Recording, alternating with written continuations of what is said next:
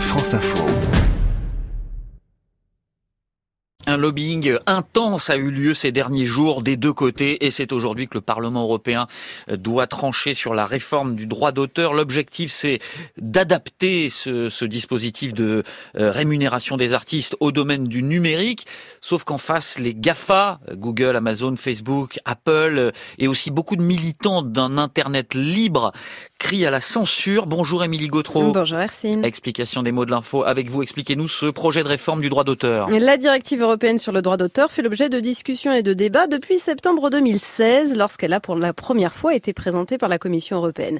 L'objectif est d'adapter à l'évolution des usages sur Internet la législation européenne sur le droit d'auteur qui remonte à 2001, une époque où le site YouTube par exemple n'existait pas. Alors cette réforme qui est débattue aujourd'hui, euh, c'est un compromis en fait euh, après beaucoup de discussions législative. Après avoir rejeté une première version du texte l'été dernier, les eurodéputés en ont avalisé une seconde. Le projet a ensuite fait l'objet de négociations entre le Parlement, les États membres, la Commission européenne et donc a abouti à un accord à nouveau proposé au Parlement sur fond d'intense lobbying, vous l'avez dit, de la part aussi bien des partisans que des opposants au texte. Alors il y a deux points de ce projet euh, qui font débat. L'un des articles préconise un droit voisin du droit d'auteur pour les éditeurs de presse. Il permettrait aux médias d'être mieux rémunérés lorsque des agrégateurs d'informations comme Google Actualité ou des réseaux sociaux réutilisent leur contenu. Les agrégateurs pourraient continuer à afficher de très courts extraits d'articles.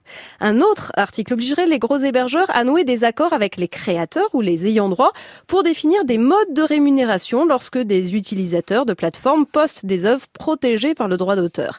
Les plateformes de moins de 3 ans dont le chiffre d'affaires annuel est inférieur à 10 millions d'euros et dont le nombre mensuel moyen de visiteurs uniques est inférieur à 5 millions seraient soumises à des obligations moins lourdes que les grandes plateformes pour protéger les startups.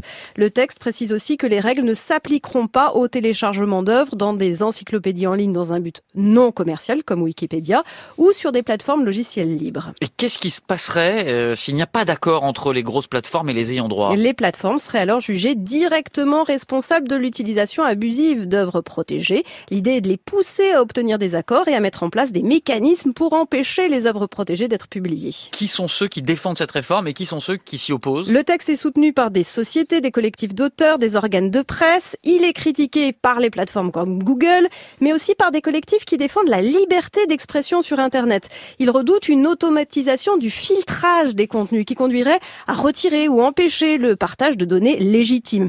La directive a introduit des dispositions qui obligent les États membres à protéger le libre téléchargement et le libre partage des œuvres en vue de citations, critiques, avis, caricatures, parodies ou pastiches, mais ne dit pas comment le faire. En fait, ce n'est pas tant l'objectif visé par cet accord qui suscite des inquiétudes, mais plus les moyens qui pourraient être mis en œuvre pour l'appliquer.